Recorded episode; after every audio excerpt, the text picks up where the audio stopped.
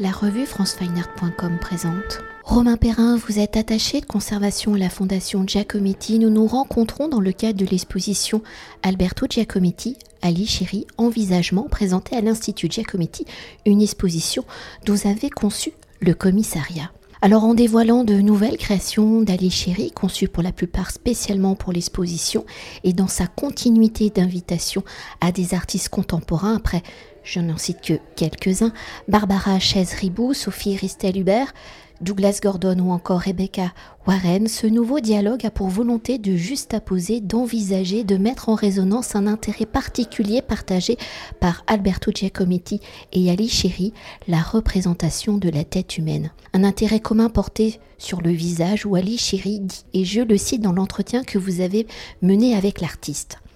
La question du visage est centrale dans mon travail sculptural, mais aussi dans beaucoup de mes films, car le cinéma, c'est aussi regarder un visage. Je m'intéresse à la façon dont un visage se dévoile, mais surtout comment il se lit.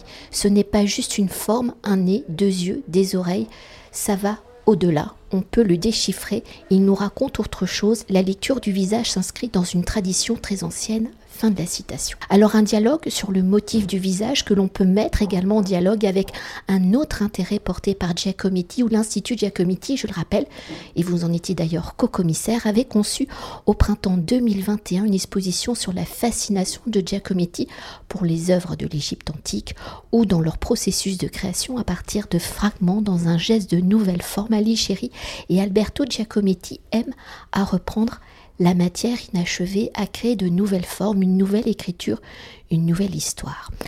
Alors ce n'est pas la première fois qu'Ali Chéri dialogue avec les collections d'une institution, d'un musée, et pour entrer dans ce nouveau dialogue, quelles ont été vos réflexions, celles de l'Institut Giacometti, pour inviter Ali Chéri et à votre invitation, quelle a été la réaction d'Ali Chéri Comment l'artiste a-t-il envisagé ce dialogue?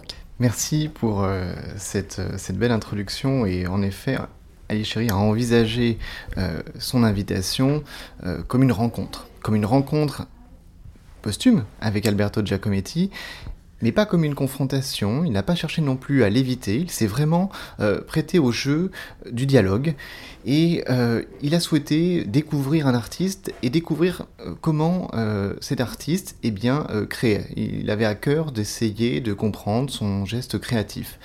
Et c'était en plus un artiste Ali Chéri euh, admirait, j'allais dire un petit peu en secret, comme il le dit dans l'interview, euh, ce n'est pas forcément une référence qu'on cite tout de suite, notamment dans l'art contemporain, où on est plutôt à citer des références actuelles, mais euh, il avait voilà, cet intérêt pour Giacometti et il l'a en quelque sorte redécouvert il a redécouvert parce que j'ai cherché à me faire la voix de, de Giacometti, en tout cas celle de l'institution, euh, et euh, nous l'avons aussi amené dans nos archives, dans nos réserves, ce qui lui a permis euh, de voir des choses qu'on ne montre pas toujours. Et ça, c'est un des grands points de l'exposition, c'est-à-dire qu'on montre des pièces qui, pour certaines, sont totalement inédites, d'autres assez méconnues ou assez peu vues. Et tout ce dialogue où je me faisais, euh, comment dire, son, son, son, sparring partner plutôt que la voix de Giacometti, euh, eh bien, c'était, euh, Ali avait une idée, je, rebondissais en trouvant euh, qu'est-ce qui faisait écho chez Giacometti et de manière très intuitive, comme ça, l'exposition, eh bien, s'est tissée. donc nous avons envisagé une exposition autour du visage et avec des plâtres uniquement. Et justement, pour entrer dans ce dialogue et pour s'attarder tout particulièrement donc sur le visage, un motif commun, nous venons de l'évoquer aux deux artistes, c'est le visage est un signe d'identité, d'identification. Les deux artistes aiment détourner le réel, jouer de la superposition, ou pour Ali Shari, donc il recompose à partir de fragments, composant de nouvelles identités, alors que Giacometti, lui, en pratiquant des gestes singuliers, va modifier les formes va euh, à cerner, à sculpter les caractéristiques des personnalités recréées. Alors entre identité existante et identité renouvelée, comment les deux artistes envisagent-ils la construction d'un visage, d'une personnalité? Comment le dialogue entre les deux artistes révèle-t-il leur manière de regarder, d'envisager l'autre? Alors la superposition, c'est euh, quelque chose qui se retrouve dans le travail d'Ali, euh, notamment la superposition des images. Euh, dans certaines œuvres, il superpose d'ailleurs des corps. dans d'autres, ce sont les strates temporelles, les strates géopolitiques. donc on a comme ça cet empilement de couches que l'on retrouve de manière très euh, physique dans l'œuvre de Giacometti, parce que Giacometti revient euh, très régulièrement euh, sur ce qu'il a fait précédemment, que ce soit dans le dessin, où on voit son, son, crayon, j'aime à dire qu'il boucle en quelque sorte, qui revient très souvent. La peinture, on a ces différents traits aussi, avec ces différents fonds, ces boîtes qui s'enchassent un petit peu, qui créent des cadres, et sur la sculpture tout particulièrement, et c'est ce qui a intéressé Ali, la superposition de lignes peintes, dessinées au crayon, incisées, sur des visages. Et donc c'est ce qu'il appelle le passage de la tête visage. Et c'est ça qui l'intéressait, c'était comment finalement cette tête qui a un caractère euh, euh, presque générique ou euh, qui n'est pas tout à fait identifié, eh bien se transforme en un visage. Et en même temps, ces lignes lui rappelaient en quelque sorte, vous aviez fait référence à une ancienne tradition, aux lignes de la main qu'on peut lire. pour lui, il y avait cette idée de lire un visage qu'on lit dans les lignes de la main. je crois que ça c'était très très important pour lui. Et donc c'est ce qui l'a amené à ne sélectionner que des plâtres parce que justement on voyait tout particulièrement cette superposition. Donc ça, c'est un, premier point. Et euh, l'autre, c'était celle de l'identité. Alors euh, oui, quand on regarde euh, l'autre, on, le voit, on le prend en compte. ce n'est pas seulement un visage, mais c'est une personne, c'est un individu qui nous renvoie à notre propre individualité. Et c'est cela qu'a cherché à créer Ali. C'est-à-dire que quand on rentre dans les deux salles avec les tables où se multiplient les têtes, on a une assemblée de, regards, comme il le dit, on est dévisagé à notre tour. Et donc tout euh, ce dialogue, parce qu'il faut qu'il y ait un regard, hein, pour qu'il y ait euh, un, comment dire, un échange, c'est inversé finalement les... Euh, j'allais dire, les rapports de pouvoir, mais entre l'œuvre finalement et le, spectateur. Qui est-ce qui est regardé? Finalement, c'est peut-être nous qui sommes regardés, qui sommes un petit peu surpris. Euh, je veux revenir aussi sur l'idée d'identité parce que vous avez dit qu'il assemblait des fragments d'objets épars et ça c'est quelque chose de très important, c'est que ces objets, euh, comment dire, le touchent. Et donc euh, il va sélectionner quelque chose qui qui lui plaît, euh, faire tout pour l'avoir, et ensuite l'intégrer avec d'autres pièces, parfois avec euh, ses propres créations. Et c'est ça qui est intéressant, c'est que c'est une identité qui est continuellement recomposée. Euh, Ali Chéri est libanais, euh, il va emprunter des pièces du Moyen Âge occidental, les mettre avec d'autres choses qui peuvent être, je sais pas, égyptiennes, antiques, et finalement il n'y a pas de volonté d'appartenance à une identité enfermée, si vous voulez. Au contraire, elle est tout à fait libre, elle est choisie, elle est construite. Euh, on peut très bien se euh, réclamer euh, d'une œuvre de, la Chine des Han et en même temps de l'Égypte antique et du, Moyen Âge occidental. Et c'est ça que je trouve très intéressant, c'est qu'on rejoint un petit peu ce que Giacometti écrit dans Notes sur les copies, c'est-à-dire que pour lui, je vais, je vais le citer de, manière imparfaite, hein, mais toutes les œuvres sont devant lui euh, et euh, l'espace a pris la place du temps. Et moi, je pense toujours à cette image de Malraux avec toutes ces, photographies euh, pour le musée imaginaire que Giacometti avait. Il avait le musée imaginaire de la sculpture mondiale. finalement, tout est sur le même plan et tout se, complète, se parle. Et j'aime cette idée d'identité finalement ouverte qui est je pense, une position très politique aujourd'hui, notamment dans les temps troublés qu'on vit. Vous avez un peu devancé ma prochaine question, mais je la pose quand même parce que je vais la citer, euh, la fameuse citation de Giacometti. Alors pour s'attarder sur la notion de fragment, Alichiri conçoit donc ses œuvres, hein, vous venez de le dire, en combinant des éléments hétérogènes issus du passé, en détournant la matière, alors que Giacometti envisage, et je le cite, tout l'art du passé, de toutes les époques, de toutes les civilisations surgit devant moi, tout est simultané, comme si l'espace prenait la place du temps. Alors à leur manière, comment les fragments, les formes issues du passé des civilisations anciennes sont-elles devenues la réflexion, la matière, l'inspiration de leurs œuvres? Comment le visage va-t-il révéler le temps, ce temps de la création? Alors le fragment, euh, oui, très important euh, chez, chez Ali, et ce qu'il a sélectionné aussi euh, dans les œuvres de Giacometti, ce sont aussi parfois des fragments, et même beaucoup, puisque vous avez des terres, des, plâtres qui sont fragmentaires, mais qui ont été quand même conservés par l'artiste. Et Ali a toujours aussi envisagé, finalement on en revient toujours à ce, à ce terme, l'histoire des collections. Parfois elles sont issues de violences, de pillages, et lui ce qu'il cherche à faire, c'est à retrouver... faire rentrer ces objets qui ont été laissés pour compte, ces fragments, dans le musée. Et donc ils reviennent un petit peu par une autre porte, celle de l'art contemporain, puisqu'ils sont réarrangés. Euh, euh, et donc finalement, l'histoire qui s'écrit avec un grand H, comme il le dit dans les musées, eh bien là se réécrit en quelque sorte avec ces, sortes de laissés pour compte. La deuxième chose, c'est que Giacometti a un amour pour l'art du passé. Vous l'avez très bien cité, c'est tout à fait ça. ils empruntent parfois aux mêmes cultures et Giacometti a continuellement regardé l'art du passé, et pour certaines civilisations, pour certains styles, euh, c'était un, modèle euh, à, atteindre, sinon à dépasser. Euh, je pense en particulier, donc on avait fait une exposition sur l'Égypte, à l'art égyptien, mais aussi à l'art mésopotamien, qui était extrêmement important et que Ali aussi regarde, regarde beaucoup. Donc c'est quelque chose qui, les, qui, les, comment dire, qui les rapproche encore une fois. Et peut-être euh, parce que j'ai fait que brièvement euh, un petit tour euh, dans l'exposition qui à l'instant de l'interview et dans la finalisation de son accrochage. Mais donc les cartels ne sont pas encore ajustés mais je pense que c'est une œuvre de Giacometti. C'est un plâtre comme un, visage qu'on a peut-être défait déformé ou peut-être totalement inachevé où rien n'est marqué il ressemble plutôt à euh, un, rebut de chantier posé sur euh, une tige de fer. Est-ce qu'on peut s'attarder sur ce visage au final qui euh, pourrait être autre chose? Et donc c'est peut-être un des rares visages qui nous ne regarde pas non plus oui, vous avez tout à fait raison. Alors là, en effet, on est en train de préparer pour le vernissage les salles. C'est plus une histoire de, j'allais dire, de, sol qu'autre chose. Mais les cartels n'en sont bien, sont bien ajustés. ce cartel, en fait, explique tête. Donc c'est ça qui est intéressant, c'est que tête, euh, ce n'est pas euh, tête de Diego, euh, ni tête d'Annette ou qui que ce soit, c'est une tête, et encore, elle est mal, mal dégrossie, c'est probablement un rebut de chantier, il a été quand même euh, conservé,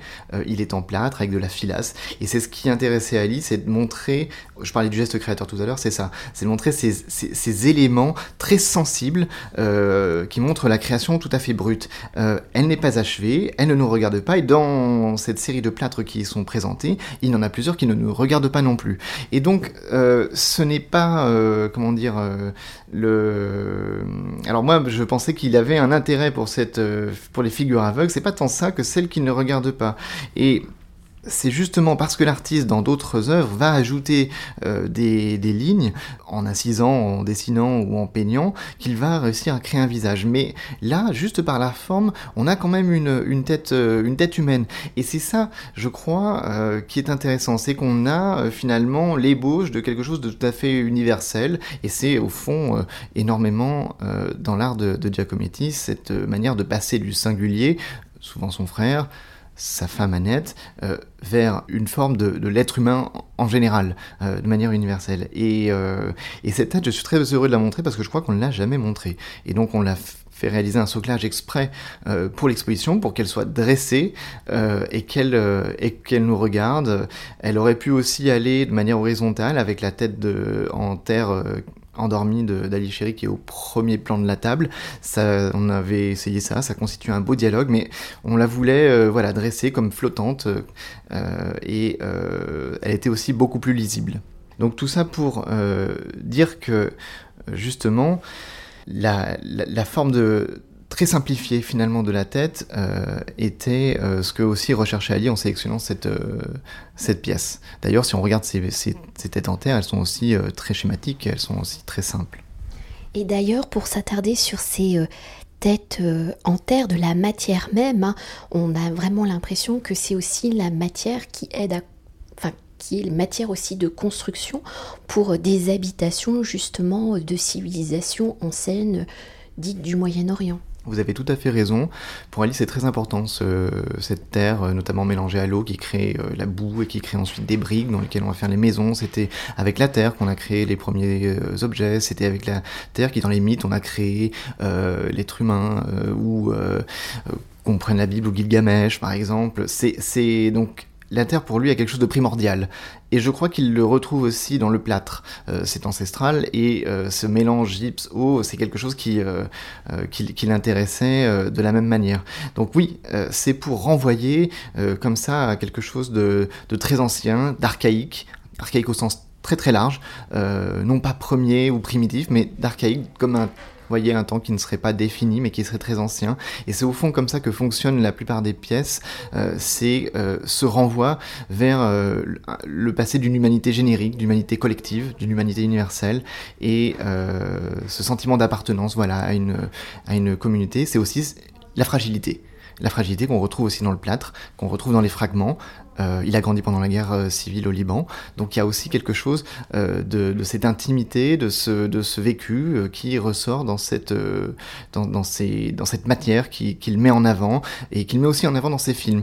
dans Le Barrage, qui est sorti en, mars 2023, le personnage de Maher, qui est un briquetier au Soudan, crée une sorte de golem en terre qui, va finir par, euh, par, par s'effondrer. Donc on, a à la fois la, brique l'habitation, mais aussi la création, la création d'un être surnaturel. Et euh, pour en revenir aussi à la tête dont vous parliez tout à l'heure, je crois que tout ça permet d'ouvrir l'imaginaire.